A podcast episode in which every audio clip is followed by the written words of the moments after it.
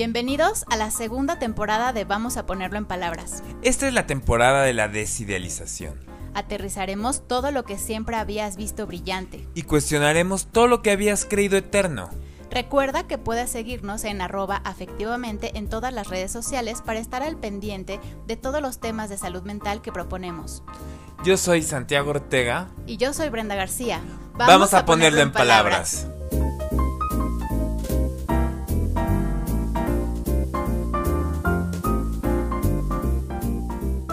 Hola, ¿cómo están? Hola, hola. Bienvenidos nuevamente a Vamos a ponerlo en palabras. Hoy estamos de manteles ultra largos, bien felices, bien contentos. Sant, tú eres el indicado para, para presentar a nuestra invitada del día de hoy. Nuestra invitada de honor, eh, les quiero presentar a Andrea Ortega Lee. Eh, Y pues mejor que ella se presente, ¿no, Brent? Sí, claro. Pues bienvenida. muchísima presión, muchísimas gracias. Muchísima presión, así que hables de ti, así como, de, bueno, a ver, preséntate, di algo como primer día de clase. Entre dos psicoanalistas, además. Entre dos psico- no, pero es que además les voy a decir cuál es el problema. Que el problema no es que entre dos psicoanalistas me cueste trabajo echarme a andar, sino más bien que me cueste trabajo callarme porque estoy, Perfecto, es el llevo lugar. 20 años haciendo psicoanálisis. Yo veo psicoanalista y me suelto. Así. Y dices, es mi momento. Sí, este es mi momento. Eh, sí, soy, soy Andrea Ortega Lee, soy comediante. Eh, soy guionista, ahora soy sobre todo guionista. Y he sido actriz en, en ocasiones, pero soy sobre todo escritora de comedia. Y, eh, y en los últimos años he sido un poco como eh, est- estudiosa de, de- la comedia y como del, del fenómeno tanto de la gente que lo hace o que lo hacemos como la gente que lo consume y, y- y por qué. Entonces me gusta, me gusta la comedia no solo como, como eh, cosa que ejecuto, sino como área de estudio. Ok. Qué gran presentación. Que lo primero que dijo fue, llevo 20 años en análisis. Llevo 20 años en sí. No, porque justo eso también eh, eh, ustedes podrán entender mucho mejor porque es la invitada del día de hoy para este tema, ¿no son? Y el tema de hoy es desidealizando la felicidad. Sí, esa cosa que parece ser como el objetivo principal de la vida y que bueno, se le ponen muchos milagritos que pues de paso la sufres. Yo quería empezar con una anécdota. Yo me acuerdo cuando estaba en sexto de primaria. Yo iba en un colegio de puros hombres, este, católico. Y No más. nada más. Ay, no más. Y hacían una cosa que se llamaba como The Student of the Month. Y tenían, era como una cosa que pegaban, este, o, o de la semana, no me acuerdo. Y tenías que llevar una foto y cómo se llama tu mascota y qué, cuáles son tus hobbies y cosas así. Ajá. Y te preguntaban, ¿cuál es el objetivo de tu vida? Y yo estaba angustiadísimo y yo, ¿cuál En es la el objetivo? primaria. Sexto de primaria. Sexto En de la primaria, primaria. A los 35 uno no sabe, o sea, Ajá. Y llego con mi mamá, ma, no sé qué poner. Y me dijo, pues ser feliz. Y yo me acuerdo que puse to be happy. Ujú. Corte A, tengo 38 años. ¿Y qué es eso de ser feliz? Y no has cumplido la meta de tu vida, ¿sabes? Bueno, como ¡Qué dije, bárbaro! en colegio católico a lo mejor podría ser ser feliz es llegar al reino de los cielos, ¿no, Andrea? ser santo, ser santo. Sé santo. Eh, Sí, sí, del tal cielo. Pero lo escuchamos en todos lados. En el coaching, lo escuchamos en incluso en Sobre todo en el coaching. Muchísimo en el coaching. como la mercadotecnia, los influencers, todo el mundo es como tienes que ser feliz. ¿Y qué es eso de ser feliz? Pues sí, eh, porque aparte es esta promesa que entonces cuando alcances la felicidad, ya, ahí estás, estás como si la felicidad aparte, se- o sea, es algo que se sostiene, ¿no? Así, llegas y ya vas a estar feliz por siempre, con una sonrisa así, y la plenitud en toda tu vida, y todo va a estar resuelto, o sea, estar feliz pareciera que es como justo anular la vida, ¿no? Anular que la vida, que, que la vida duele, que la vida implica un trabajo, que implica ahora sí que, pues que te chingues, ¿no? O sea, Claro. y A mí lo que se me hace como muy, muy pinche de esta cosa de la, de, de la felicidad, así como categoría última, así de, de qué es lo que te toca. O sea, número uno, sí es como una muleta, ¿no? O sea, como de no sé qué contestar. Voy a contestar que quiero ser feliz, como las mis universos. así como de, así como de no sé qué decir, voy a decir eh, paz mundial, ¿no? Este, sí, como este, este tema de, de, de, pues sí, contestas quiero ser feliz, pero tal cual, justo anula como, como esta parte de que, que, es, que es lo sabrosito así de, de vivir, que pues no siempre está chido y está bien. Lo que a mí me conflictúa mucho de esta banda que está muy obsesionada con el tema de, de la felicidad y tal, es que sienten que es como una recompensa. O sea, que la, que la, felicidad es una recompensa, entonces que, así, que si te dedicas durante todo este tiempo a sufrir y a pasarla mal y a trabajar durante 22 horas y entonces sacrificar tener una familia y una vida y un descanso y unas vacaciones y tal, eventualmente la recompensa va a ser, ser feliz, ¿no? Que, que, es, que es un poco como, como te pintan el cielo también cuando eres chiquito, ¿no? Como sí, de, te o sea, una que vida de penitencia, ajá, tal cual, de penitencia. Llegar virgen al matrimonio. Y de llegar virgen al matrimonio, y de, este, ¿no? Y de no comer carne los viernes, y etcétera, y eventualmente podrás ser feliz. Entonces, pinche que esté hasta el final del camino y que, y que sea o, o pagando un precio o que no puede estar así como más bien como esparcida, así como medio aderezando como, como de diferentes momentos de tu vida. Y que justo, ¿qué pasa cuando entonces haces todo eso que se supone que te va a prometer la felicidad, ¿no? Trabajar y trabajar y trabajar, o entonces buscar a fuerza tener una pareja, la familia, la boda, los hijos, o lo que sea que en tu sociedad o en tu cultura te, te prometa la felicidad. ¿Qué pasa si lo haces, lo haces, lo haces y no te sientes feliz? O vámonos, por ejemplo... ¿No? Es que sobre todo no te vas a sentir, sentir feliz si lo que estás haciendo es seguir un instructivo. Qué, qué hueva. Uh -huh. O vámonos, por ejemplo, algo más corto, el fin de semana. Uh -huh cómo nos preparan de que el fin de semana es donde voy a estar feliz, donde voy a estar tranquilo, te estás friegue, friegue y friegue de lunes a viernes en el consultorio donde estés trabajando, uh -huh. llega el fin de semana y te quedas en casa. Uh -huh. Y llegan los pacientes el lunes, ay, la pasé fatal el fin de semana. No, pues ¿qué tal el fin del domingo, el domingo de bajón? El domingo de bajón. No, o sea. El terror del domingo a las 6 de la tarde, porque ya se acabó y no te la pasaste bien. Uh -huh. Es que eso es lo que es muy cabrón. Y lo que decíamos antes de, antes de entrar, de, el tema de, de, de, del año nuevo, ¿no? O sea, que es imposible pasártela bien en año nuevo. Nadie se la pasa bien en año nuevo. Porque tienes muchísima presión por pasártela bien en año nuevo. Entonces tienes mucha, mucha presión por ser feliz. Y entonces durante todo el rato estás pensando, me la estaré pasando suficientemente bien. o sea, esto valdrá la pena. O me tengo que esperar al año que entra para de verdad pasármela más bien. Sí, sí. Esta es la es, fiesta es, de fin de año. Hay tanta presión por pasártela bien en año nuevo que nadie se la pasa bien en año nuevo. O sea, no hay, no hay suficiente. Uh -huh. Por más que hagas propósitos y por más que hayas intentado cumplir los propósitos, llega fin de año, te sientes bien frustrado de no haberlos cumplido muchas veces. No, hombre, sí, no.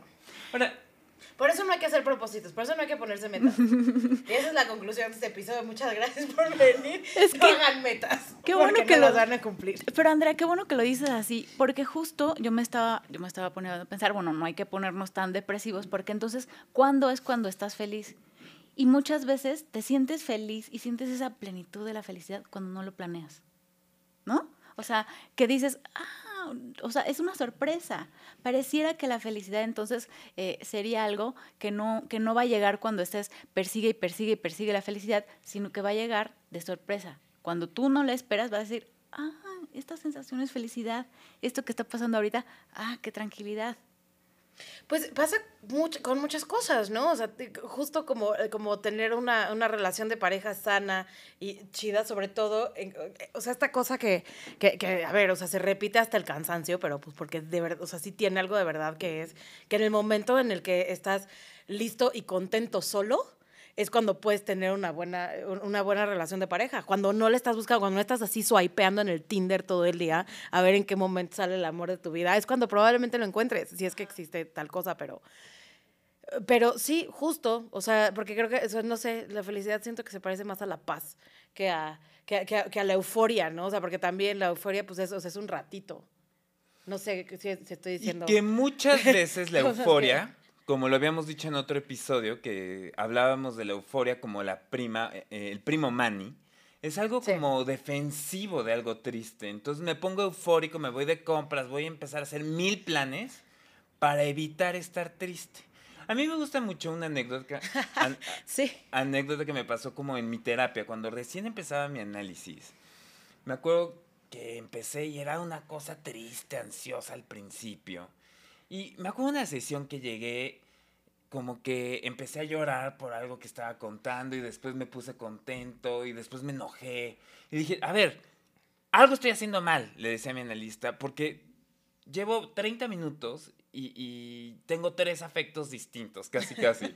y me hizo, bienvenido a la complejidad. O sea, ¿quién te dijo que la vida tiene que ser solamente feliz o solamente triste o solamente enojado?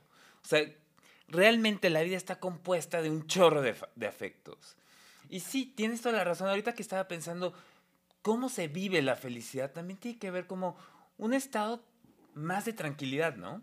Pues en lo clínico así es la eutimia, ¿no? Como el, el ratito en el que, así una que es maníaco-depresiva, así la semana al mes en la que estoy eutímica se parece más a la felicidad que cuando estoy maníaca y efectivamente, o sea, hay euforia y me gasto todo mi dinero y este, ¿sabes? Así, este, pues sí, o sea, es bastante menos eh, flashy, menos fosforescente cuando estoy tranquila que cuando llegan nueve paquetes de Amazon, ¿no? O sea, sí, sin duda.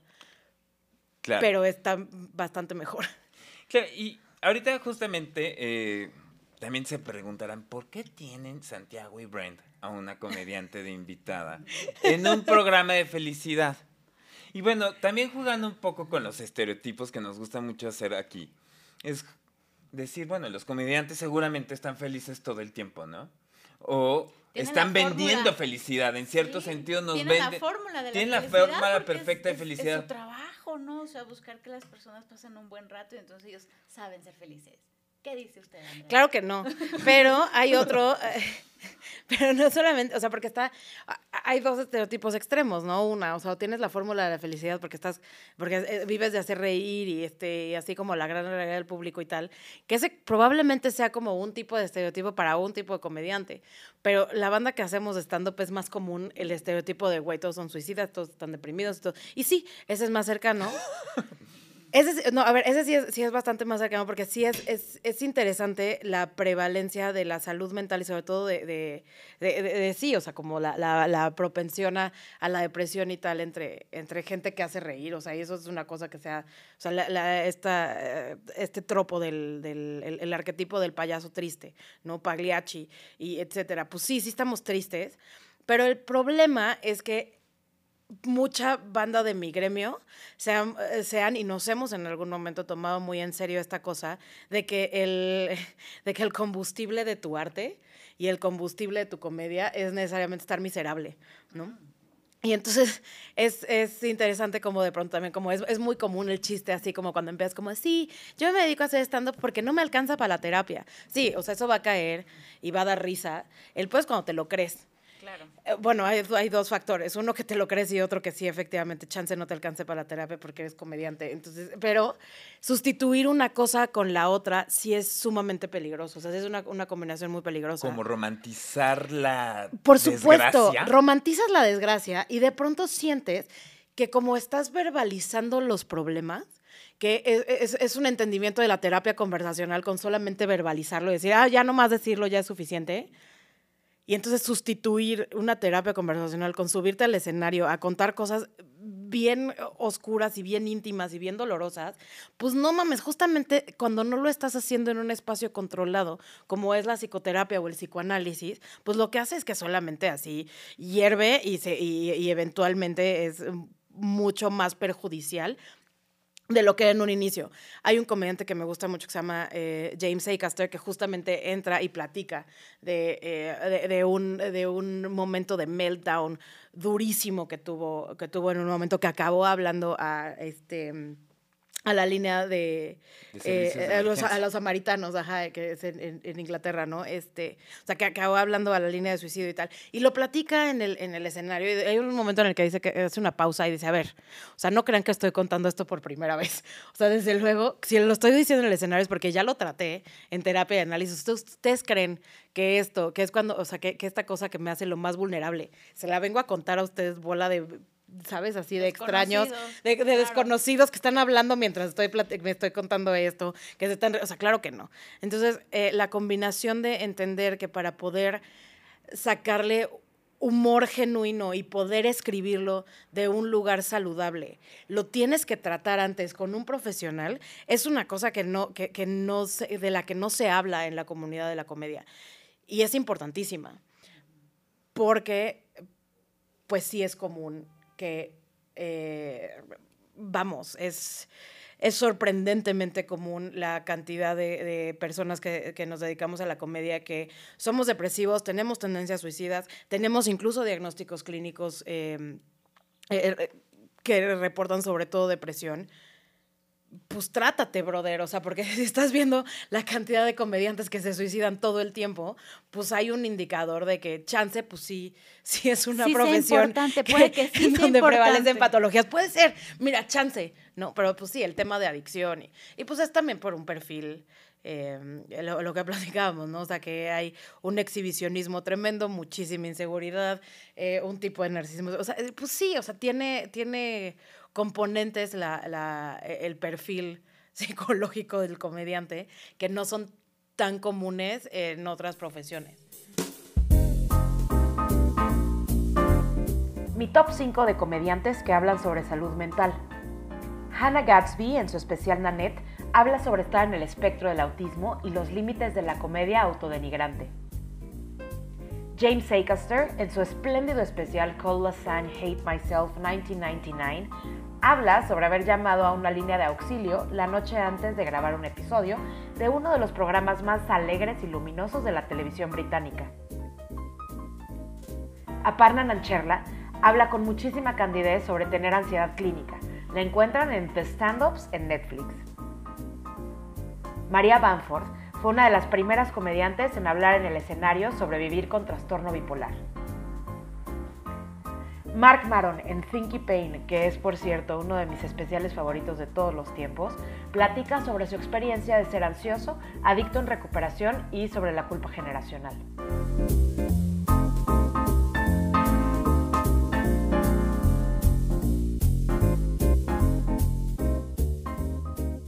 ¿De qué nos reímos cuando entonces estamos en un show de, stand-up comedy, ¿no? O sea, ¿de qué nos ponemos a reír? ¿Qué, qué, ¿Qué es lo que necesitamos poner ahora sí que en juego cuando estamos en un espacio, estamos en un bar, ¿no?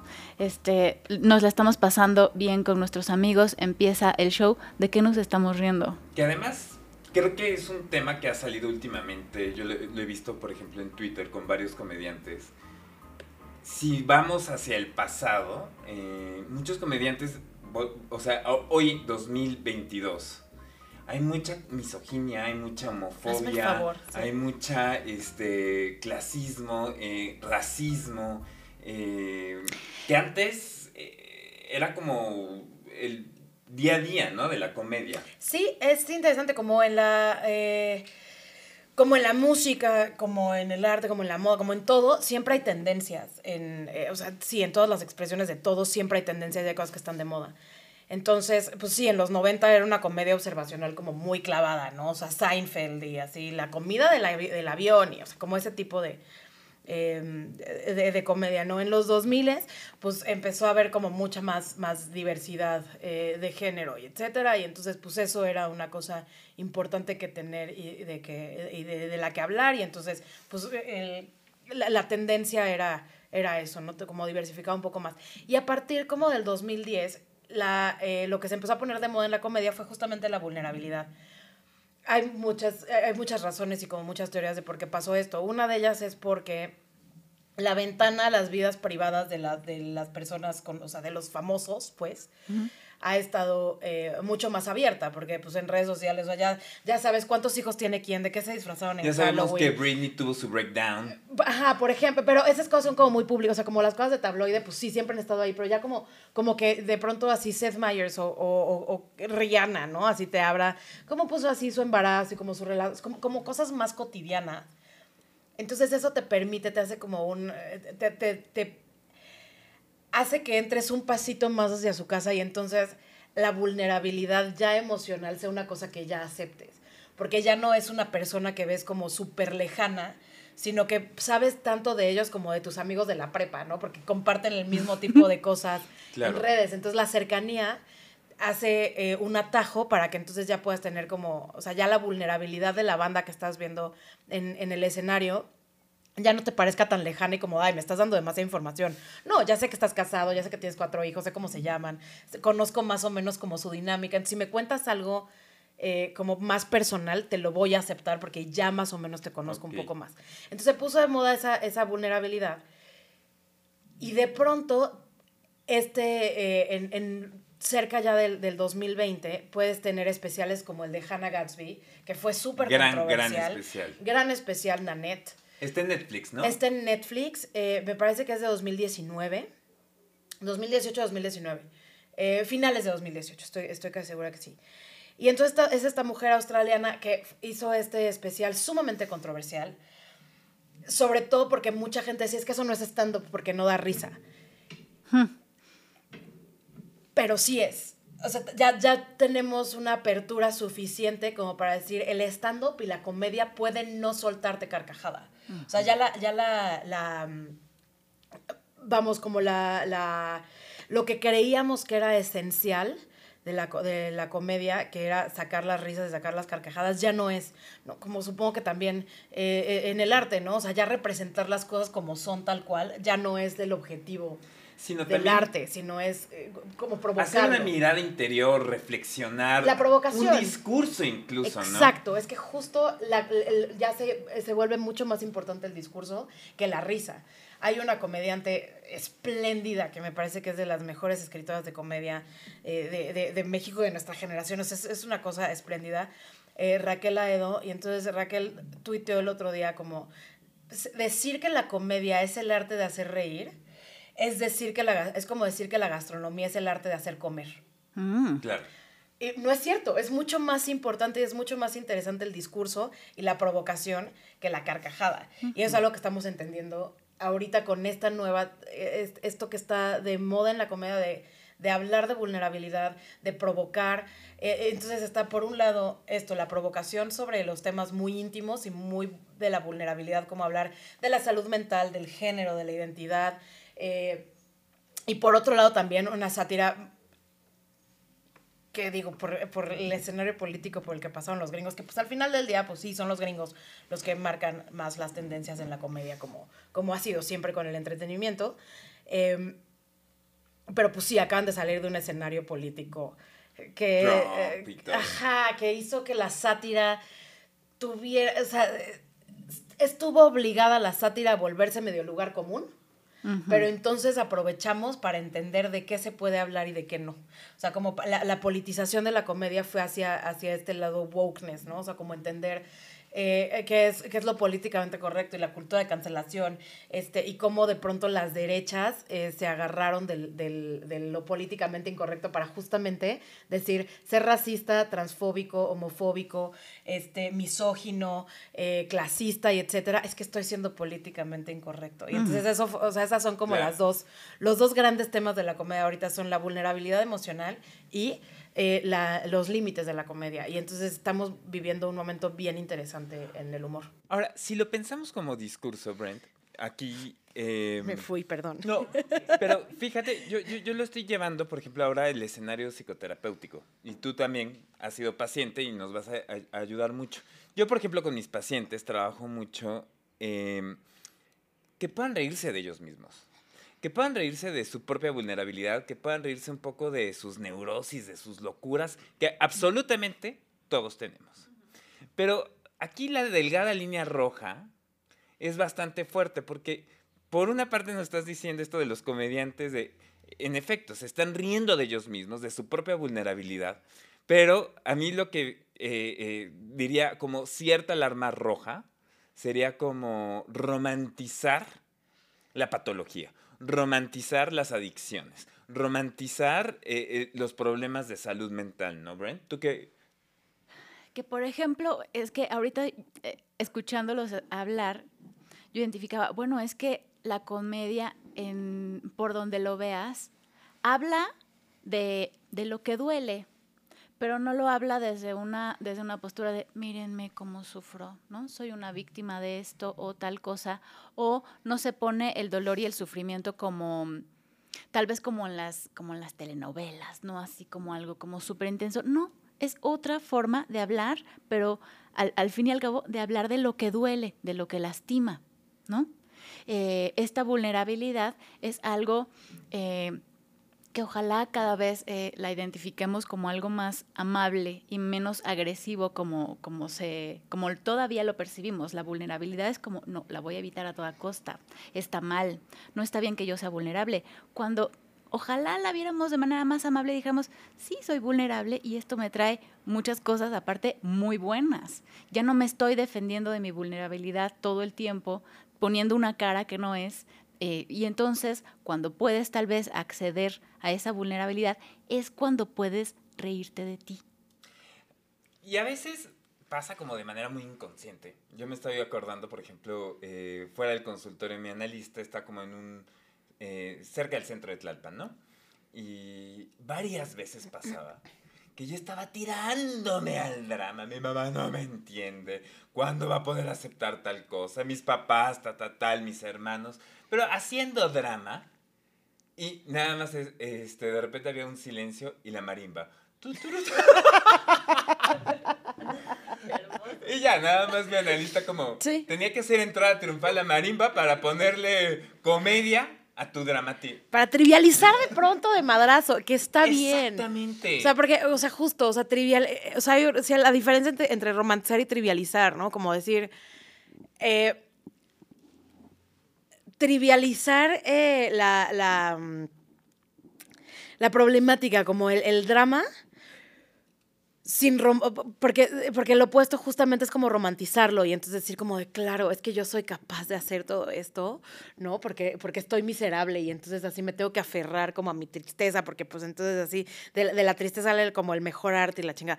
Que de pronto, ¿no? De pronto mucha, mucha banda que tiene, que no, o sea, no nomás los comediantes, sino en general los artistas, eh, que se resisten al tratamiento y es como, no, es que no me voy a tomar el antidepresivo porque entonces va a interferir, así va a cambiarme la personalidad, se me va a apagar la luz y es como de, brother, tienes seis meses sin salir de tu casa, no has escrito una sola página, así, no has alzado un pincel en, o sea, no mames, o sea, justamente tienes apagada la luz. ¿no? Este, y pues es esta cosa que, que sentimos de que, de que el tratamiento clínico, este, o sea, de, por un lado la terapia y de y después, pues si es necesario un tratamiento médico, o sea, tomarte un antidepresivo no te va a cambiar la personalidad. Vas a regresar, o sabes, o te eres bastante más productivo cuando estás tratado. Eh, y ni va a alterar la creatividad. Este es un punto. No, ¿por qué tenemos eso? Y, y, justamente hablar y sí reírte de eso y sí contarlo en el escenario y, o sea, sí ayuda a que la banda entienda que tomarte un antidepresivo no te, vuelve, no, no te vuelve un autómata. Por el contrario, ¿ya te viste? O sea, ¿ya viste en qué, en qué estado estás? ¿No has limpiado tu casa? Así, ¿hace cuánto no te bañas? pues sí, o sea, y sí, la, o sea, la creatividad no está pegada a la enfermedad mental y, y, ni, ni, está peleada con el tratamiento, todo lo contrario. Claro. Pero, pero es complejo a veces identificar cómo es que que el tratamiento, que el entenderte, que el darle otro lugar a todo lo que te está pasando, es, es, es justo lo que te puede ayudar a, a estar como más cerca de, de esas cosas que, que, persigues, porque justo lo que decías en un principio, Sant, si estás todo el tiempo maníaco, este, todo el tiempo pegado a todos los lineamientos que tengas que seguir según los coach, ¿no? Este, así como, este, tengo que hacer esto en las mañanas, no sé qué tengo que hacer, mi lista, porque entonces, este, eso va a hacer que mi día sea perfecto.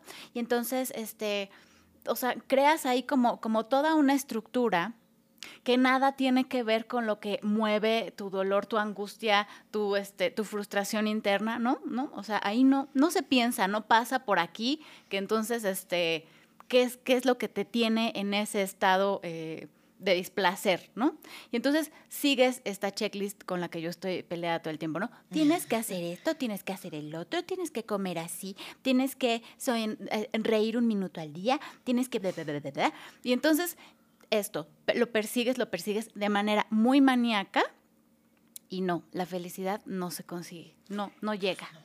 Y, no, y, y, deja tú la felicidad, o sea, tu, tu, bienestar de manera general, de cierta forma, lo que sea que signifique el bienestar para cada uno de nosotros, ¿no? Eh, no, no se alcanza porque tú no te estás observando a ti, porque no te estás poniendo vulnerable y porque, pues justo, te estás alejando cada vez más de lo que tú necesitas, cubriendo las necesidades de alguien, ¿no? Al, al, cual este, estás idealizando justamente, pues no pasa mucho Yo, yo, a mí me da mucha risa porque pasa con casi todos los pacientes, no con todos, pero cuando están empezando un tratamiento, oye Santiago, ya llevo dos meses, ya llevo tres meses contigo y no me siento feliz. Y yo, a ver, brother, Esto no me está funcionando. aquí no vienes a sentirte feliz. Si te quieres sentir feliz, vete a tomar una copa al bar de Sanborns. Bueno, Ah, según, sí, sí, sí. ¿Qué te voy a tal que decir sales más deprimido? no, a ver, ten sexo, eh, eh, ve- ve- vete a cotorrear con tus cuates, ¿sabes? O sea, si quieres sentirte feliz. O sea, aquí vienes a pensar. Aquí vienes a, a tener un ejercicio de ver tu vida y encontrar otros caminos de vida. Y a la larga, eso te va a hacer tomar mejores decisiones y crecer. Pero a sentirte feliz, Aquí no es. Aquí, Aquí no, no es. es. ¿Quién, la- quién se ha sentido feliz en un diván? La, o sea, buena onda. O sea, porque si está pasando eso, no estás, o sea, no lo estás haciendo bien. No más cuando llega la marimba, ¿verdad? Nada más No, cuando llega la llega la marimba. pum, pum, pum. En 1905, Freud escribió El chiste y su relación con el inconsciente, en donde expone la manera en la que esta formación del inconsciente nos permite liberar nuestra agresividad relacionada con nuestros deseos insatisfechos. Interesante, ¿no? Vamos a ponerlo en palabras.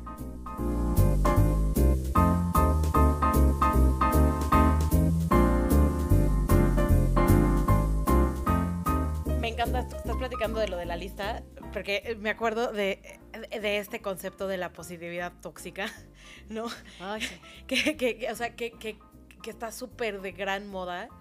eh, esto, como, como, y sí, y la gratitud, ¿no? Como estas, estas Ah, ridiculeces sí. absolutas. Namaste. Namaste. Y entonces, o sea, como así, así, o sea, me siento, o sea, tengo que agradecer que así me haya atropellado ahorita un coche, porque, no, cabrón, encabrónate, enójate, te atropelló un coche. Un- porque venía así en el WhatsApp el güey, em- empútate, o sea, como, como darte la libertad. Porque justamente negarte la, la posibilidad de encabronarte y de sentir, o sea, de de sentir justo así, enojo y tristeza y celos y envidia, o sea, como de, de sentir cosas negativas es negarte a la, a la vulnerabilidad. Y eso es pinchísimo, o sea, y es así súper artificial. Y claro que no jala, por Dios, es de secta eso. El enojo, justamente, perdón, Brett, que te interrumpí. Creo que es uno de los temas que no hemos trabajado aquí en Afectivamente, ni en- vamos a ponerlo en palabras. Pero el enojo, como que últimamente yo lo veo en ciertos círculos como muy satanizado. Sí, no, no, no te enojes, no sientas feo, no es No el sentir feo. feo. No sientas feo, no llores. O yo lo veo en terapia de pareja, que de repente llega uno y se queja, es que el otro se enojó y gritó. Y yo dije, bueno, ¿cómo se enoja la gente? A ver, yo no estoy diciendo que esté bien la violencia, pero, a ver, te enojas, tienes un, un momento crítico, subes la voz, pero como que tenemos una cosa de, no sé si sea de mexicanos, una cosa de generación... eh, De eh, cristal. de cristal. pero como que nos angustia Sí. mucho el enojo. Y, y muchas veces yo les digo a mis pacientes, tú te vas de aquí, del consultorio, cuando hagas una buena mentada de madre, cuando hagas una buena mentada de padre y cuando hagas una buena mentada de analista, que me la mientes. ¿Cómo? La gente en las relaciones humanas nos enojamos. Y el enojo es parte de la vida y como que lo tenemos bien satanizado, ¿no? Ay, tan rico que se siente. Es delicioso, es mi emoción favorita el enojo. Ay, tan rico que se siente. Puta, porque tiene una, o sea, porque además uno se encabrona porque, o sea, porque, o sea, lo que está detrás de encabronarte es saber que tienes razón. Entonces es delicioso. Puta. Sí, no, no, es riquísimo. Y, y eso, o sea, y, y- y no permitirte, eh, eh, a ver, o sea, creo que nos, nos, nos da ansia encabronarnos, pero no- lo que nos da ansia de que la otra persona se enoje es porque más bien lo que nos gusta es la confrontación, ¿no? No sé. O sea, como si está enojado conmigo. Y pues también es así, yo después de escucharlo tanto tiempo, así como de ese, es así un dolor narcisista. Ajá, Sí, es un golpe Es al un ego. golpe al ego, es un golpe, es un golpe al ego. O sea, sentir que alguien esté enojado contigo, lo que te dan es la confrontación, ¿no? O sea, como saber que pues quizá tengan razón. Yo, por ejemplo, ahí tengo algo eh, que contarles, que confesar en este espacio. Uh. Este, yo por mucho tiempo en mi vida era fiel creyente de esta cosa de el que se enoja pierde. Ay, ¿cómo nos lo enseñaron desde ¿Cómo nos chiquitos? enseñaron? Sí, Y entonces para que no la yo- armaras de pedo, No, sobre todo era para eso. Claro, y entonces yo lo contenía, ¿no? Y entonces así como, ¿estás enojada? El típico, ¿no? ¿Estás enojada, mi amor? No. no estoy enojada. ¿Qué tiene? No estoy Nada. enojada, ¿no? ¡Diarrea! Exacto. Y entonces era así como esta cosa, no, no estoy enojada. ¿Necesitas algo? No, todo está muy bien. Estoy cansada, nomás estoy cansada. Gracias, análisis, por hacerme entender, ¿no?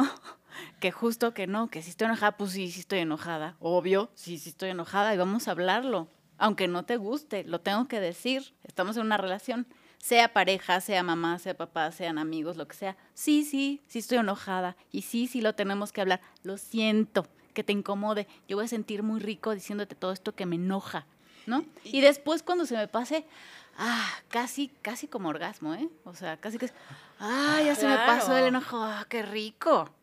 Además, qué curioso que estemos hablando ahorita del enojo, se me hace un tema fundamental. Yo recuerdo, y así una de mis primeras supervisoras, a la cual fue mi directora de tesis de maestría, que quiero mucho, María Luisa Rodríguez, y siempre nos decía en las clases de maestría que el enojo y la tristeza es como las dos caras de una misma moneda. Y me acuerdo muchas veces que lo decía así, a ver, tenemos un paciente melancólico en un estado de depresión fuerte. Decía, no se está pudiendo enojar con aquello que se fue, con aquella persona que murió. Con lo que no Tienes tiene. que enojarlo. Y ella decía, yo les digo, cuando llegan en un duelo brutal, tú te vas a enojar con tal persona. Y van a llegar personas al consultorio que todo el tiempo le hacen de pedo, que todo el tiempo están enojados, que van en el coche gritándole a todo el mundo. Y por lo regular, se están defendiendo con el enojo de una parte bien depresiva, De un, de tristeza. un hueco melancólico, Sí. de algo que perdieron y que la única manera que encontraron para defenderse fue mentando madres. ¿No? Nada tiene que ver eso con entonces perseguir todo el tiempo. No, no peles tus enojos, no peles tus tristezas. Que se te resbale. Tú y con las ¿eh? mujeres y con las mujeres es más fuerte eh, socialmente, ¿no? Yo, yo, yo recuerdo como que las niñas bien nos enojan, ¿no? Pues la histeria, o sea, pues, o sea, o sea, por pues, Dios. Es que calladita te o ves sea, más ve cómo se bonita. hace, claro. O sea, por supuesto que estás súper castigada el, el- el enojarte como, como mujer porque no puedes tener, por- porque es una histérica, o sea, porque se te diagnostica de inmediato. Sí, estás La loca. histeria, y ¿Por pues qué te no. pones loca? Sí, claro, pinches viejas están locas todas, velas, como todas. Tiene toda la razón en enojarse, toda la razón. Sí, de hecho, yo me acuerdo de alguna psicoanalista eh, que decía, bueno, detrás de tantos diagnósticos de histeria femenina, tendríamos que ver cuántos psicoanalistas eran hombres. ¿Sí me explico? Absoluto, totalmente. que, que estaban diciendo y, y que eran sus esposos que las llevaban a ellas, que se quejaban que les faltaban orgasmos de sus esposos, ¿sí me explico? Seguro, o sea, y, y- Sí, y- y o, era- o genuinamente tenías razones para encabronarte con el güey. ¿No? O sea, claro. Sí, ¿no? O Pues, sea, lo voy a poner en algo muy absurdo, pero es así como de, los hombres no van, a- no tienen en su cabeza esta posibilidad de cerrar la pasta de dientes, no está en su código. Entonces, mujer, si te enojas por eso, estás mal culpa, tú, porque pues es tu- si ya él sabes, no puede, no tiene esa capacidad. Oye, o sea, Si ya sabes cómo, sí, ¿para qué te casas con él? sí, sí. ¿Por ¿Qué- qué te enojas? Que, Hijos. que eso va mucho con el, este, lo vi hace, justamente cuando salió este especial de Netflix, de Nanette, se llama Nanette, porque es un grito de enojo de ella. Totalmente. Totalmente. Es un reclamo muy bien estructurado, muy genuino, y- pero sí es, es, es un reclamo. Y, y- y por eso yo decía, la comedia también va a tener esta parte discursiva. Va a tener una- un, un tema de, de- de señalar algo. Eh, y, por eso justamente yo lo estoy pensando con, eh, llevándolo al discurso con los pacientes. Mm. Cuando aparece el humor en la sesión. ¿En qué momento? Ya sabemos que Freud dice justamente eh, el chiste y su relación con lo inconsciente, que no hay ningún chiste al azar, que el chiste siempre va a hablar de una verdad. Y yo muchas veces me quedo pensando como de repente hay pacientes que como para minimizar algo muy fuerte que acaban de decir hacen un chiste y yo así como, ¿por qué nos estamos riendo? O a veces, como tú bien dices, eh, eh, el chiste aparece como, como esto de la marimba, que yo le decía de, ay Santiago, ya bájale a tu drama. Entonces, yo por eso digo, en la sesión de terapia es bien importante en qué momento nos estamos riendo. Y darle lugar, que es una expresión que habla de la verdad del sujeto, pero que puede ser evitativa, que puede ser para trivializar, o que puede ser como o algo mismo que el paciente quiere decir, pero a lo mejor es tan doloroso que solo con el humor se puede expresar. Y de, exacto, y pero de pronto también, o sea, sí puede ser evitativo y sí, o sea, sí sin duda, pero también de pronto puede ser eh, un, un muy buen lapsus, o sea, ¿sabes? O sea, si de pronto te sale así un Claro. punchline. Ahora, o sea, a mí, y ahora que, que, que soy, que ya no soy pase, que soy analizante porque estoy haciendo la can, Ok. o sea, sí me han aplicado esa canción después de, de un punchline, así como, ok, perfecto, Y tú, ah, Llé- Llégale. Y yo, "Oh". ¿No? O sea, que- que es una, que es una buena reacción. O sea, de pronto sí, este, meterle un remate a una cosa muy, y, que, y que te salga del... en- en- cuando haces stand-up le llamas a eso escribir en el escenario, que de pronto te sale como un remate o un sobre remate del, del alma mientras estás ahí y, y- y sale y funciona, pues es un lapsus, o sea, es el mismo proceso. Claro. eh, es el mismo proceso discursivo de, de- de tener un lapsus. Y entonces, pues sí, o sea, de pronto sí, justamente es como súper elocuente tener un. eh, soltar un chiste de, de esa manera. Y ahorita que estamos hablando del enojo, qué, chistoso que hayamos llegado justo ahí, porque hay muchos autores que dicen que la mejor comedia viene precisamente del enojo, o sea, que el, que el enojo es la, la- como la emoción más fértil para, para sacar humor. Y pues tiene mucho sentido, porque, o sea, Seinfeld, o sea, ¿qué pedo con la comedia del avión? Pues sí, estás enojado porque la, o sea, las observaciones que, o sea, la comedia observacional, ¿no? De la comedia del avión y el boleto del estacionamiento, este, y los peatones, y, o sea, como las bandas, o sea, las cosas de las que te estás riendo, siempre son quejas. Eh, p- pero es la comedia es muy neurótica y eso, y eso es lo que la hace muy Claro. divertida. Eh, y, y la sátira, pues, es, no, no, es- no, son, no es un enojo menor a una cosa así, sino la sátira es enojo contra el poder. Entonces sí es una emoción muy fértil. Anécdota de secundaria. Anécdota de secundaria que esta fu- fue muy chistosa. Se me olvidó el nombre del profesor y qué bueno que no lo diga. Mejor. Pero, y además era un profesor que ahorita lo estoy pensando con mucha, llamémosle como fortaleza interna. Está enojadísimo, algo habremos hecho en esta secundaria. Y, y estaba gritando durísimo, pero fuerte, y se le sale un pum. ¿Qué? O sea, el maestro tal cual la hizo de pedo. Todo el mundo se atacó de risa, Claro. incluyendo él. ¿Y él? Ah, ok. Y le bajó al enojo. Le bajó al enojo. Necesitaba sacar presión. Fresa. Oh, bueno. Literal. Literal. Como justamente, y, y yo me quedo pensando también luego como este, en ciertas sesiones está súper enojado el paciente y a mí se me sale algo como que dije, lo dije, lo no pensé que se te y el otro se ataca de risa. Y órale, es como si nos cambiaran el escenario de la terapia, Totalmente. nos cambian el- la perspectiva del discurso. Entonces, este, pero ahorita que lo dices, el enojo quizá es muy visible porque es una pasión fuerte. Y, y- como que la risa tiene una parte de descarga, ¿no? Tiene una parte... ¡ah! Eh, eh, eh, Qué, qué- qué interesante que ahorita digas, este, el enojo es algo muy visible.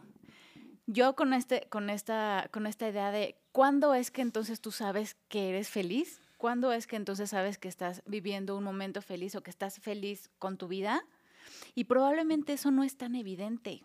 O sea, tal vez esa felicidad no es ese momento que subes a Instagram porque qué bonita tarde, ¿no? Así. Después de correr, Exacto. Este, igual y no, no, igual y, y correr en constituyentes te costó muchísimo trabajo y terminaste maníaco y dices, necesito una, una foto este, triunfal de este momento. Pero tal vez esos momentos felices, esa cosa eh, que, que- que puedas identificar como felicidad, sea algo tan íntimo que lo dejes para ti y que ni se note. Y no lo compartes, ¿no? O sea, creo que también es una cosa, es un buen indicador de, Ujú. de, de, de la gen- lo genuino de la, de la felicidad, que es como la falta de... O sea, lo puedes compartir, pero no tener la necesidad de hacerlo. Exacto. O sea, es un- justo es una cosa que no vas ahí anunciando como con tambores y...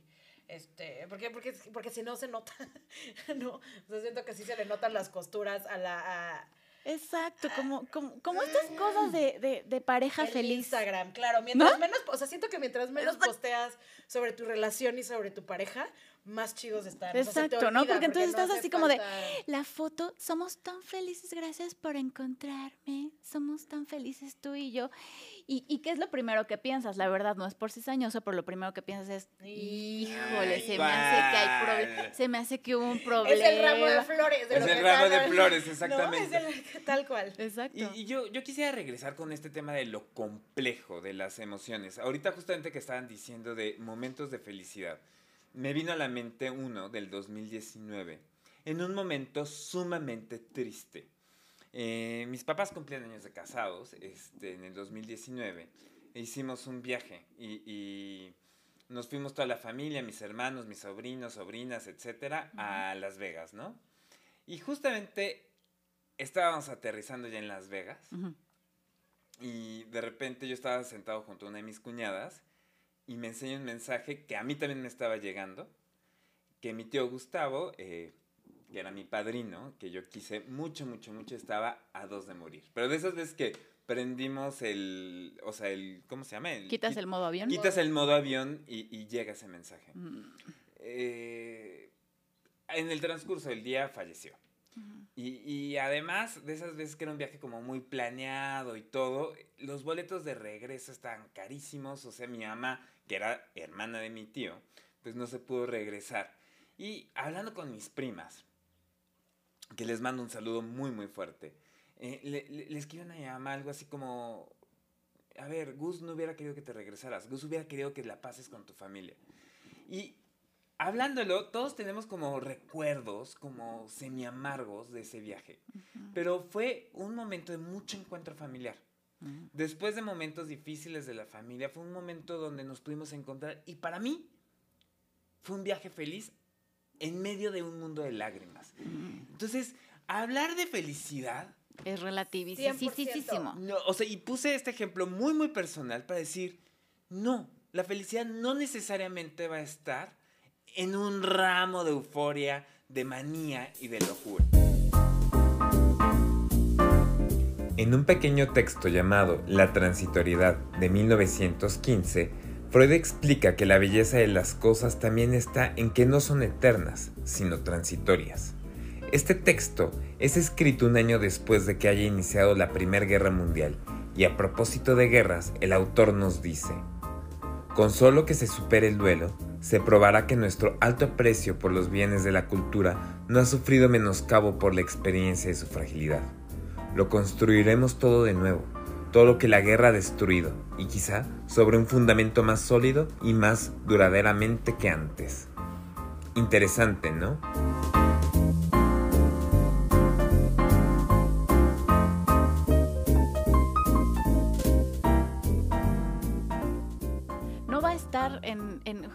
Ese fin de año en donde este, estuviste una semana buscando el vestido perfecto. Y todas las lentejuelas y todas las luces de Ibiza. Y, el spot de la ciudad más padre con tus amigos En los outlets de San Marcos.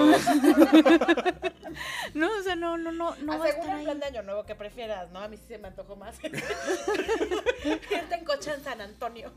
Pero sí no, no, no va a estar ahí, no, va a estar en otros lugares y por eso yo digo, la felicidad va a estar oculta, va a estar ahí abajito, ¿no? De la superficie. Tal vez no te des cuenta eh, tan fácil porque, porque no va a entrar en ese estereotipo que tenemos de la felicidad justo idealizada en donde va a haber, como siempre digo, conejitos, este, el sol brillante y todo hermoso. Eh, la felicidad se oculta en, ciertas cosas y también tal vez parte de tu trabajo en terapia sea poderla identificar, poder identificar eh, cuando estás en un momento cero estereotipado, cero este, mm, obvio para la felicidad y digas, ah, esto, aquí, aquí está. Aquí está y no va a estar, y lo que decías tú, al, al principio del tema de la complejidad, o sea, sí tiene mucho más sentido la felicidad dentro de la complejidad que dentro de esta, dentro de este, eh, sí, escenario perfecto. Escenario y cuadrito, así este pastiche, así de, este, de, como de donde viven los teletubbies. Pues no, o sea, eso, pues el número uno, qué hueva. Este, y, número dos, qué, qué, ganas de universalizarlo de esa manera, ¿no? Porque, o sea, la cosa es que la felicidad no se ve igual para todo el mundo la- y, y de pronto como confundirlo como con la alegría Ujú. es quizá lo que nos hace estar persiguiendo este, este estado y esta categoría que pues es muy inalcanzable, o sea, no puede estar alegre todo el tiempo y eso, y, y eso es justamente lo chido, o sea, estar cómodo con, con sentir feo, estar cómodo con de pronto estar deprimido, estar cómodo con, incluso estar cómodo con estar maníaco, decir como de, ah, ok, no, Estar que tampoco es una necesaria, que, que la manía no es necesariamente placentera. No. No, de hecho no. Y la cruda de la manía se pone culerísima. Fea, fea. Cuando llega el estado de crédito, de la tarjeta la de crédito, de todo lo que gasté, pero de hecho me viene a la mente un autor que ha hablado, que es un psicoanalista que nace en la India, y se, o sea, pero vive en Inglaterra, que es Wilfred Bion. Bion tiene esta cosa de ¿para qué sirve el análisis? ¿Y qué enseñamos a los pacientes an- en análisis? Y suena muy fuerte, pero los enseñamos a sufrir. Y, y, y de repente luego tengo pacientes que dicen, a ti te, tú te encanta el sufrimiento, a ti te encanta que me duela. Y yo dije, no, a ver, espérate. O sea, justamente lo que está diciendo este autor es que tengamos esta capacidad de saborear distintos afectos que la vida te va a poner, quieras o no. La vida te va a poner que tienes que pagar impuestos, la vida te va a poner rupturas amorosas, la vida te va a poner Muertes. la- muertes, la vida te va a poner un jefe espantoso, la vida te va a poner que tu pareja le huele la boca, tú- la vida te va a poner cosas. Entonces es como, ¿qué hace el análisis? Ya yo lo pienso. Y que la comedia nos va a ayudar muchísimo. La comedia en la terapia, la comedia, verle la vida, va a hacer que tengas un estómago lo suficientemente fuerte que pueda digerir esos afectos. Totalmente. Entonces, y, y creo que por ahí va la felicidad, en la medida en que también te puedas sumergir en el enojo, te puedas sumergir en la tristeza profunda, te puedas sumergir en que a veces te caes gordo. ¿No les ha pasado eso de... Ay, sí. No. ¿Qué? ¿Qué? Jamás. Pero Siempre sido una chispita O feliz. sea, bueno. Ujú. a mí me lo hacen ver que hay días eh, eh, eh, que amanezco quejoso, que me estoy quejando, quejando, quejando. Y hasta en- me enojo y me tengo que ir y decir, ¿qué tengo, Santiago? ¿Por qué me estoy... eh, ¿Por qué me caigo tan gordo hoy? ¿Qué, qué, qué estoy haciendo? Y es así como... Y muchas veces es hambre. Casualmente. Es hambre. Y te decía, hasta aquí la vamos a dejar, Santiago. De la siguiente semana. Exacto. Yo tengo, yo tengo, por ejemplo, ahí un, este, un, yo tengo un kit de, de- de primeros auxilios. O sea, en el coche, cuando yo voy con, con mi novio, él, él con hambre es insoportable, pero insoportable nivel te dejo ahorita, ¿no? Y entonces, eh, identificándolo, ¿no? Teniendo mucha comunicación de eso, permitiéndonos sacar ese enojo, entonces así como de, yo siempre traigo sus cacahuates así de, ¿qué quiere? ¿Con chile? Este, este, este, con salecita, japoneses, los que quieras, los que quieras, ya, sí, se, se empieza a enojar. En- ok, estás enojado, ten tus Muy bien. cacahuatitos. Ese es, ese es un, es un Estar excelente preparado para la tragedia. Ese es Excelente burlarte. consejo. O sea, ese es... Ese es burlarte, tal cual, Sí. trivializarlo, así como de, güey, vamos, a a mí que, que justo me dan como de pronto como estos fits, sí, como de, de- de mucha neurosis de y de mucho enojo y tal. Eh, tengo la fortuna de tener un novio que es igualmente neurótico, e igualmente tratado, o sea, lleva toda su vida Ay, qué, qué- en, eh, toda la vida ha estado, ha estado tratado en psicoanálisis y está como muy enterado y está y tiene también como un, un, un grasp y como, o sea, como un entendimiento de su propia neurosis que es una maravilla, así recomiendo un millón que así que salgan con gente que se trata. Exacto. Muy importante. Hemos encontrado que la mejor manera de neutralizar al otro es burlándose del otro. Pareja- Que no funciona con todo el mundo. A ver, No. esto no es una cosa que puede uno soltar así como de No. repronto. Es una cosa que, de- que te aprendes, pero la mejor dinámica de pelea y de, y de contención entre nosotros es la burla. Ah, y Con consentimiento y, y- un pero sí. ingrediente en las relaciones de Sin pareja. duda. De hecho, por ejemplo, en terapia de pareja yo les enseño una cosa que es pelea sucia y pelea limpia. Porque van a pelear. De hecho, a veces les digo eh, de broma a las parejas que están, le dije, aquí en terapia tienen que aprender dos cosas. A pelear bien y a coger bien. Porque Sí, va a estar esto. Ahora, es prácticamente. pues sí, o sea, de eso se trata. O sea, Pero claro, sí, en claro. cuanto a, a que existe el humor en la pareja y que se puedan burlar un poco de la pareja, también va a llevar la relación un poquito más llevadera. Ahorita estaba pensando en mi madre y el apodo que le dice a mi papá. De unos cómics que ellos veían de chicos, le decía señor Fobia. Y cada vez que hace señor Fobia, porque mi papá sí es típico de hacer esto. Mi mamá va a una reunión con sus amigas y hace un pastel o compra un pastel. Y de repente aparece una rebanada menos del pastel. ¿Quién fue? Y todo el mundo callado. Y mi papá así. ¿Qué? Es que les había dicho que este pastel era para mis amigas. ¡Ay, fobia! Entonces es como una dinámica. Un juego. Un juego. También como para sacar el enojo de, de robo, te- tengo que comprar otro pastel. Pero por otro lado también como ah, eh, entrarlo. Así como yo les decía en otro episodio que mis hermanos me molestaban que cuando yo contaba anécdotas me decían ya bájale al caché. Ujú. Sí, sí, soy dramático. Poquita. Pero nos, nos estamos molestando constantemente y la burla tiene que ser un elemento. Evidentemente no con cualquiera. Hay pacientes, Sí. evidentemente, no me puedo burlar de ellos. O sea, Sí, ay, claro. qué fea te ves. Porque ¡Ah! te destroza, claro. Y de todas formas pasa por un nivel de sensibilidad. O sea, sabes cómo burlarte. ¿y de qué? Sí, o sea, ¿No? cuando hay como un vínculo seguro, sabes de qué, sabes con qué tono, ¿no? Sí. O sea, Y, es- y- y es- y ahí está el ro- otro género de la comedia, así volviendo como, como, como Sí. al género de la comedia, el roast, ¿no? Este, Uy. que es... Es de mis géneros favoritos. A mí me fascina escribir roast. No me gusta estar ahí como... O sea, yo escribo roast para otras ¿En qué personas. consiste? Per- ay, El roast es un, es un género en el que, que es comedia, un, es, es complicado explicar porque va a sonar horrible, pero es comedia de insulto. Este, Ok. En el que estás haciendo burla de la otra persona con, eh, o sea, no, no, es bull- no es bullying, pues, porque si está mal escrito y solamente es como con saña, sí es, Es bullying, agresivo. pero rostear a la banda es así como, justo, hacer como, como, como carrilla, como tal, pero, tiene, pero sí tiene como una estructura chida de, eh, eh, o sea, la estructura del chiste es muy particular, es un género muy viejo, eh, que es un homenaje, o sea, el roast es esencialmente un homenaje. Entonces sientas así a una persona que a la que vas a homenajear porque es su cumpleaños, son sus 50 años de carrera, y entonces tienes a la gente que más lo quiere y gente que lo admira, ajá. eh, se cagan en él, así lo hacen Ajá. pedazos y se burlan y etcétera, ¿no? Y todo, y todo es como con muy buen ánimo y con muy buen humor, pero puede ser muy brutal. Eh, mi manera, y, y de pronto se ha puesto mucho de moda, ¿no? Como en, en México, así de, este, de las batallas de roast. Entonces tienes a dos comediantes que casi no se conocen y casi no se quieren, pero los tienes ahí insultando. O sea, de eso a mí me parece que es una cosa terrible y una manera espantosa de prostituir el, género, el subgénero del roast, que es maravilloso. ¿Por qué? Porque justamente el roast es, eh, sí, es, es como, como el sexo rudo, ¿no? Eh, es con consen- o sea, lo, lo chido es que sea con Tiene que ser consensuado. Claro. Tiene que ser súper consensuado, ¿no? O sea, te voy a agarrar a cachetadas, sí, pero porque, hasta donde tú quieras, Ujú. ¿no? Y, o sea, y porque sé, o sea, sé hasta dónde y te voy a ir avisando hasta dónde.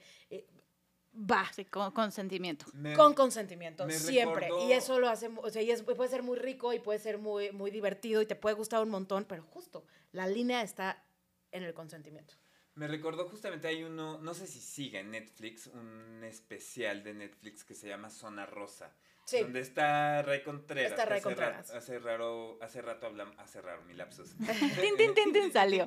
Campanita de lapsus. Este, pero que evidentemente son cuatro personas de la comunidad LGBT que se burlan de, de- de ser parte de la comunidad Claro. LGBT, pero también hacen un señalamiento de la homofobia. También eh, es muy interesante, pero repito, no es hacer un ataque sobre la persona, sino como con, con esta parte que tú dices de consentimiento, burlarse también de uno mismo, ¿no? Sí, desde luego. eh, tal cual, o sea, los objetivos de, de la comedia es o tú mismo o alguien más. Y cuando, eh, y aquí a lo mejor me voy a, me voy a salir un poquito del tema, pero esto del límite de la comedia, que, o sea, de hasta dónde te puedes burlar y de qué puedes hacer chistes y de qué no puedes hacer chistes, para mí personalmente la única regla es nunca tirar para abajo.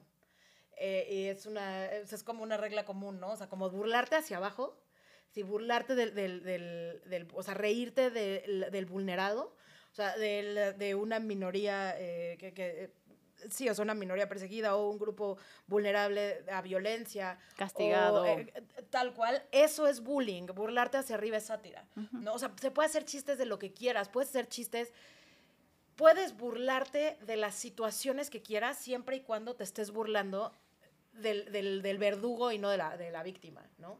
Y no del ejecutado. Eh, ese es a mi parecer. Que eso es lo que hacen mucho ahora como ciertos grupos de derecha conservadores. Uf, sí. Ay, pero no hay Me heterofobia. están censurando. Ay, ah, me claro. está- el racismo a la inversa. O sea, no puede ser inversa, que no puede ser que sigamos pinches explicando por qué no existe el puto racismo a la inversa. Esténse quietos. No exi no hay manera. No hay manera. De, de que haya así como de, no, es que la heterofobia, ¿por qué no hay un desfile de, este, del De- orgullo del straight hetero? parade. No es ridículo, güey. diario. Todos los días. Es Así- diario. Así, ¿cuándo es el Internacional de Hombre? ¡Putos diario! diario, brother. O sea, ¿sabes cómo? Entonces, grita- Pe- Pero qué bueno que tocas este tema que es como, no, no, no sé si decirlo como los límites o... o Sí, tal con- cual. O sea, se- y se vale decir que hay límites en la comedia, que puede haber límites en la comedia. Exactamente, porque al mismo tiempo era lo que decía hace rato, cuando aparece el chiste o cuando aparece la risa en sesión, también tenemos que, que ver en qué límite está. O sea, también tenemos que ver qué es lo que está diciendo esa cosa graciosa en el momento y que a veces no es graciosa. Ujú. O sea, a veces no es graciosa. Y, y- y- y yo, yo me acuerdo, por ejemplo, en la UNAM, cuando estaba haciendo la maestría, eh, eh, hablando de, eh, estábamos en, en terapia grupal y se estaba haciendo como una burla, incluso la que estaba haciendo de terapeuta, como que se estaba riendo y riendo y riendo, de, de una cosa muy... em, de, de drogas. Y- Ujú. y yo me acuerdo que a mí me empezó a dar mucho enojo y de repente dije, no es gracioso. Ujú. O sea, aquí estamos hablando de un tema de adicciones. Y ya supervisando el caso de la terapia grupal, de hecho la terapeuta dijo, me fui llevar con la parte del inconsciente grupal, que es algo que suele pasar, y me dijo, pero salió como la voz de la ley, del padre, que dice, espérate, Mm. no, no se puede romantizar las adicciones. Ujú. Eh, eh, hay un tema de salud este, y, y que también muchas veces la voz del terapeuta es decir, esto no es chistoso. Ujú. Ahí no.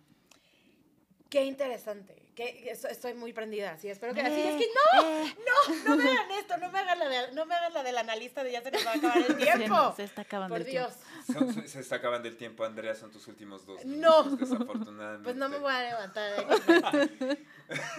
Hay otro paciente esperando, ¿eh? Que, le- que pase. No, este.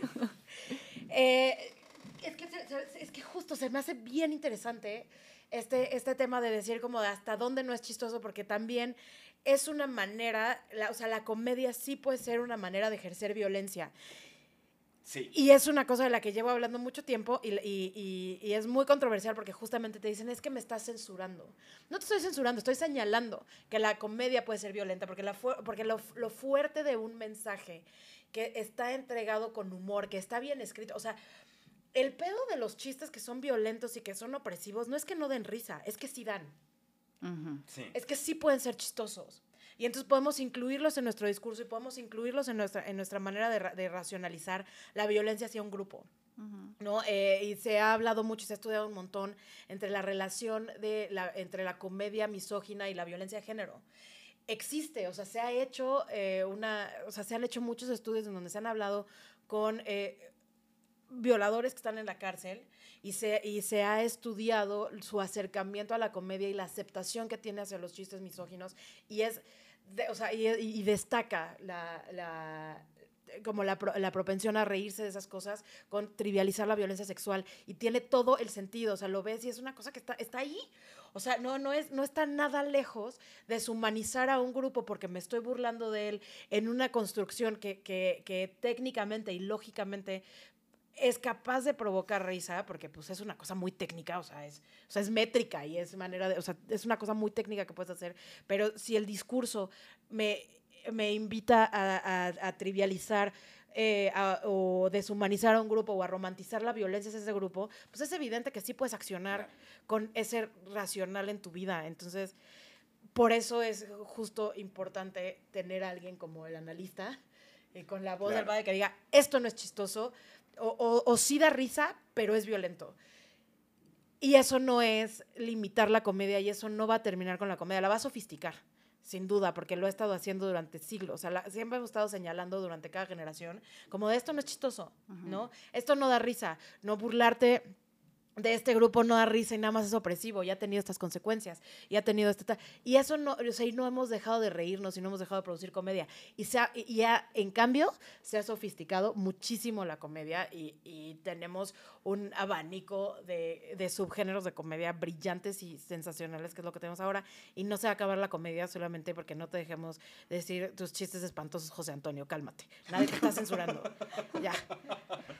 Andrea, qué gran episodio nos acabas de No, dar. Fue una delicia. Qué Estuvo gran- gracias, ¿no? mil gracias Sí, por sí, invitarme. sí. Muchísimas gracias No, por tu tiempo, por este espacio, por, Por, todas las todo, todo, todo, reflexiones todo. en torno a qué es la felicidad, le metimos comedia, le metimos un tema ético importante. Ujú. Entonces, este, y Estoy segura que ustedes lo van a disfrutar tanto como nosotros. Por favor, compartan este episodio porque vale mucho, mucho la pena que llegue a muchas personas. Y no olviden seguirnos en arroba efectivamente y pues vienen varios especialistas, bueno, especialistas, Especialistas. invitados este, en esta temporada, temporada de Desidealizando. Si quieren saber algo más de Andrea, escucha. Andrea, ¿tú quieres? Este es tu momento de decirnos en dónde pues, te encuentran, en dónde te siguen. en Yo sé que, que eres muy conocida, No, pero quien Sí, no... en Twitter, que es en donde más estoy, en arroba manchita. eh, Arroba manchita, síganla por favor. Mil, mil gracias, Mil Andrea. gracias por Gracias. todo. Gracias a ustedes. Y pues nos vemos la próxima semana, Brenda. Bye, bye, Sant. Nos vemos. Bye.